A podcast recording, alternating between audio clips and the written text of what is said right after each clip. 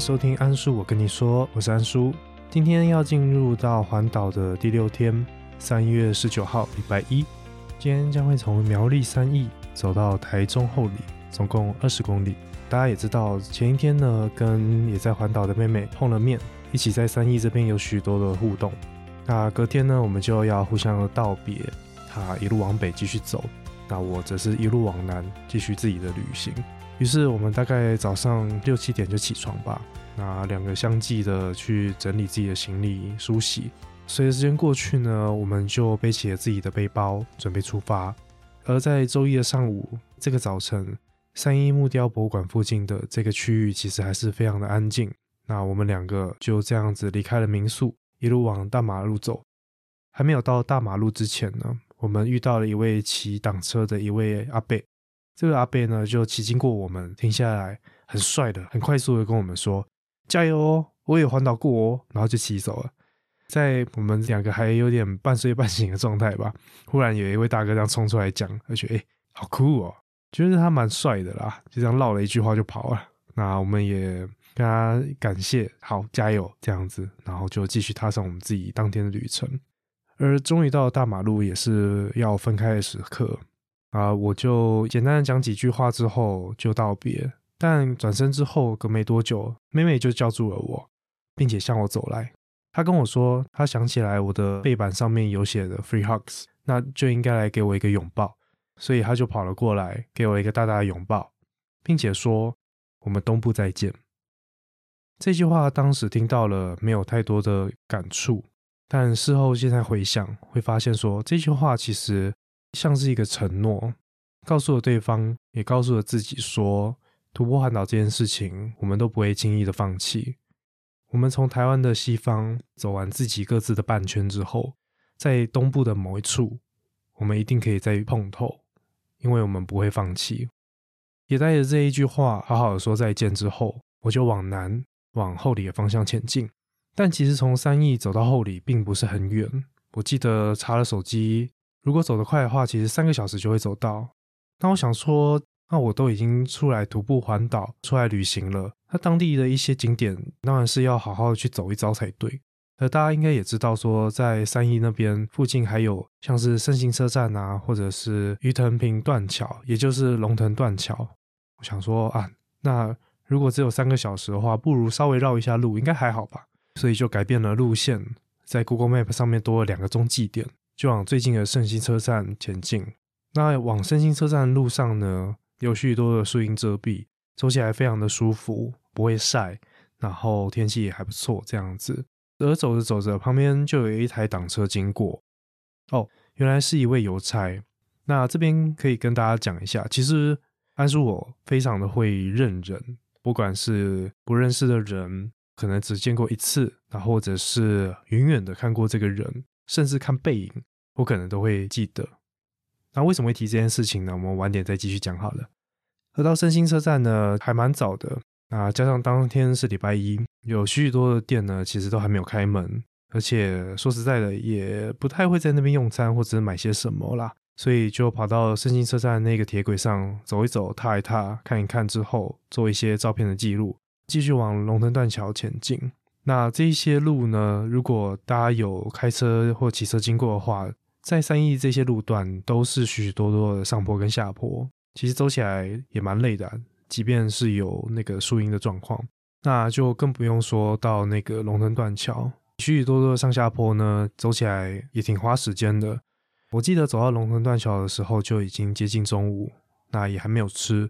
平常去观光地点不太会去买小摊贩的我，那就在这个礼拜一呢，一个人背着大包包在各个摊位之间穿梭。然后选了很久之后，就选了一些小东西，就在那个区域稍作休息。因为其实当天的脚还是有点痛啦。那吃完东西后，再到龙腾断桥那边再绕一次，也发现说，哎，似乎没有导览或者是没有事前做功课，这些景点对我来说，它就只是一个建筑物或者是一个标的吧，所以也没有多逗留，就继续往后里方向前进。而离开龙腾断桥之后，就是一系列的下坡。也就是前一天，妹妹爬坡爬到快死掉的地方。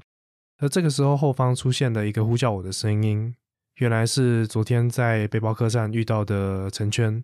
他今天也还是在三一这附近游玩，细细品尝这边的慢生活。他就这样骑到了我旁边，塞了一瓶弹珠汽水给我。后来想想，我觉得他应该也有刻意在找我们两个吧，因为到那个地方其实已经离各个景点蛮远的。那就也很感谢他这样子特地来帮我们加油打气。因为我记得在妹妹的 IG 上也有在看到说，她当天也有遇到成圈，而他愿意花额外的时间，就只是这样送一瓶弹珠汽水给我们，也真的是人蛮好的。可能就是想看看走在路上的我们到底长什么样吧。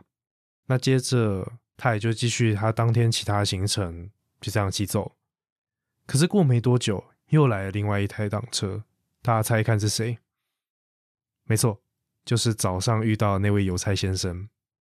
这次邮差先生呢，真的是受不了了，他就跑到我旁边之后停了下来，问说：“哎，啊你在环岛？啊你是不是走错路了？你怎么会走到这里来啊？”哦，原来我相信邮差先生平常应该也会看到其他徒步环岛的人，但他们都会走另外一条大马路，直直的往台中方向走。那圣心车站跟龙腾断桥这边是真的是比较难行走的一个路段，所以大家也不会特地绕到这里面吧。那我就跟他讲说啊，没有啦，我今天时间比较多，然后预计的距离比较短，所以就特地绕进来看看。而也就是因为这样子，我们有了第一次的对话。而一路离开三义的路上，其实也有蛮可爱的小细节，就是在路边的栅栏，大部分都会是那种了无生气的水泥栅栏。但三一这边可能是前面的圣心车站的关系，就会可以看到许许多多的栅栏呢，都彩绘成火车的样子，或者是火车铁轨的样子。我觉得这种小细节就是用心的地方啊，非常的可爱。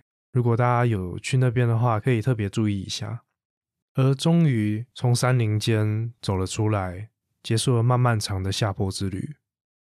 我相信有在登山的朋友一定都知道，下坡的话真的很痛苦，除了伤膝盖以外，其实脚掌部分也会非常的痛。而我有前面几天的累积，所以当终于走到平路的时候，真的是谢天谢地，真的快哭出来了。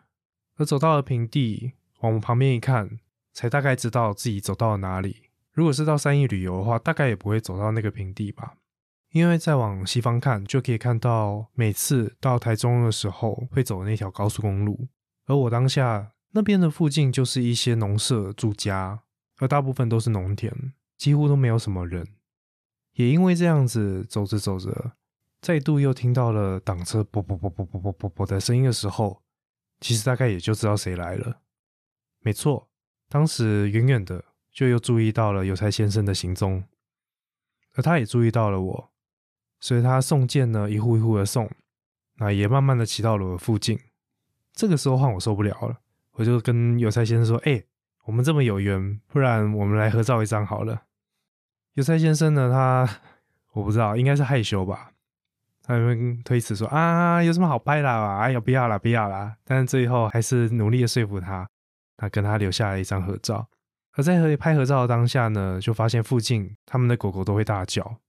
我就问他说：“哎，啊你这样子送信，狗一直叫，你不会害怕吗？他们会追你吗？”然后就笑笑跟我说：“哎呀，习惯了啦，没事没事。”那也因为这样子呢，我不知道，我可能心里就会有一个预期吧，脑袋瓜有一些画面。于是道别之后呢，我赶紧往前走。走了一段路程之后，我就回头站在原地等，等什么呢？想用单眼记录下邮差先生在工作的身影，那果然没有等很久，邮差先生又从平房里面骑了出来。但令我意外的事情是，后面竟然跟了一只小白狗追了出来。那个画面真的是很可爱。邮差先生似乎非常热爱他的工作，那他工作一环就是跟这些家犬每天这样互动。因此，我蹲了下来，把相机的焦段拉到最远。就这样得到了这一张，大概是我徒步环岛中最喜欢的一张照片，也就是这一集封面的这张照片，刚好捕捉到小白狗腾空的那一瞬间，以及邮差先生脸上带着浅浅的微笑。到现在看这张照片，都还是能够感受到当下的心情，包括那一天跟邮差先生整个的缘分，以及能够遇到这样一位陌生的、热爱自己工作的一个人，而终究还是离开了这个区域，准备要横渡大安溪。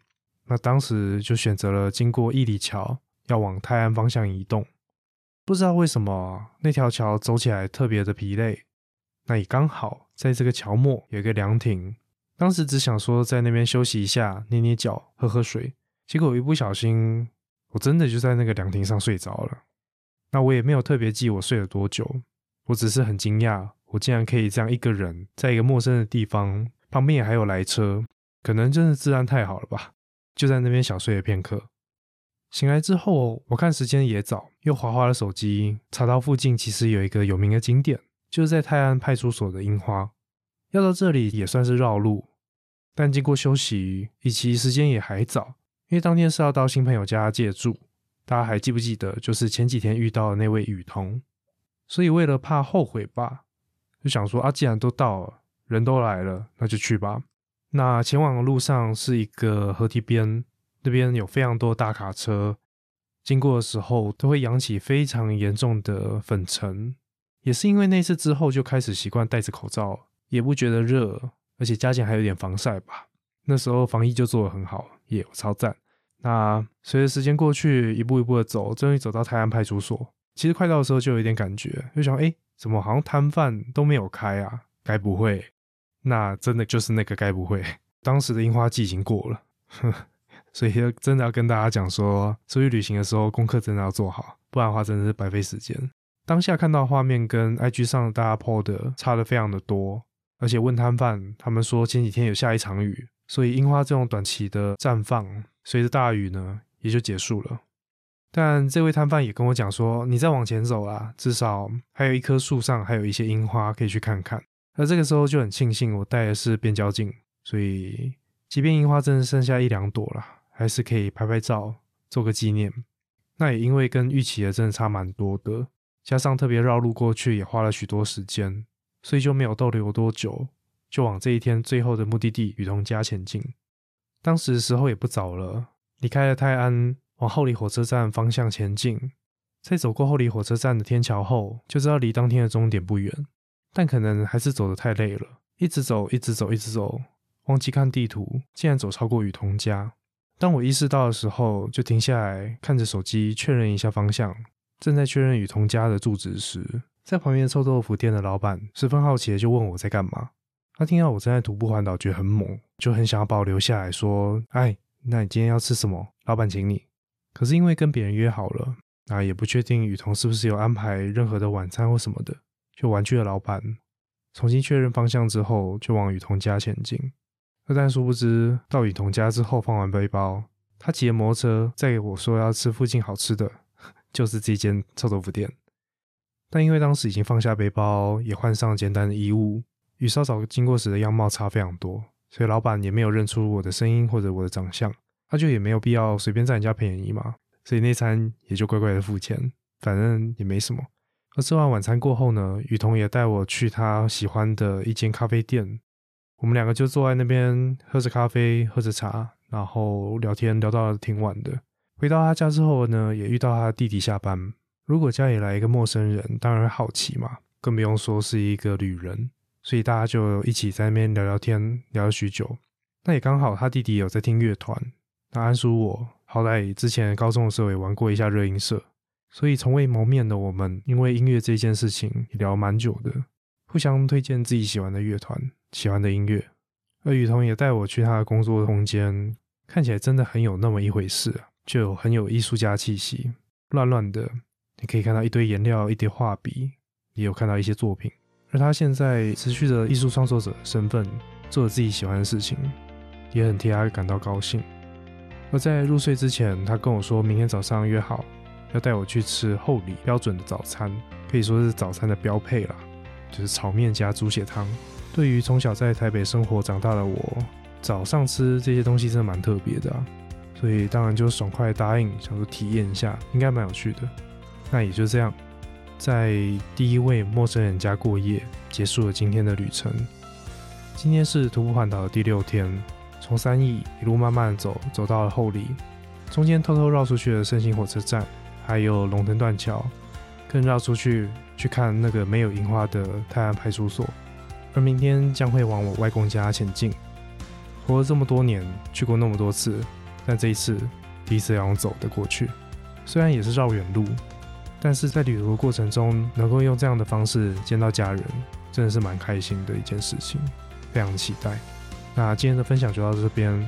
如果大家对徒步环岛有任何问题，欢迎到 Apple Podcast 留言，或者是到 IG 留言或私讯给我，我将会整合大家的问题，找机会来回答大家。我是安叔，我们下集再见，拜拜。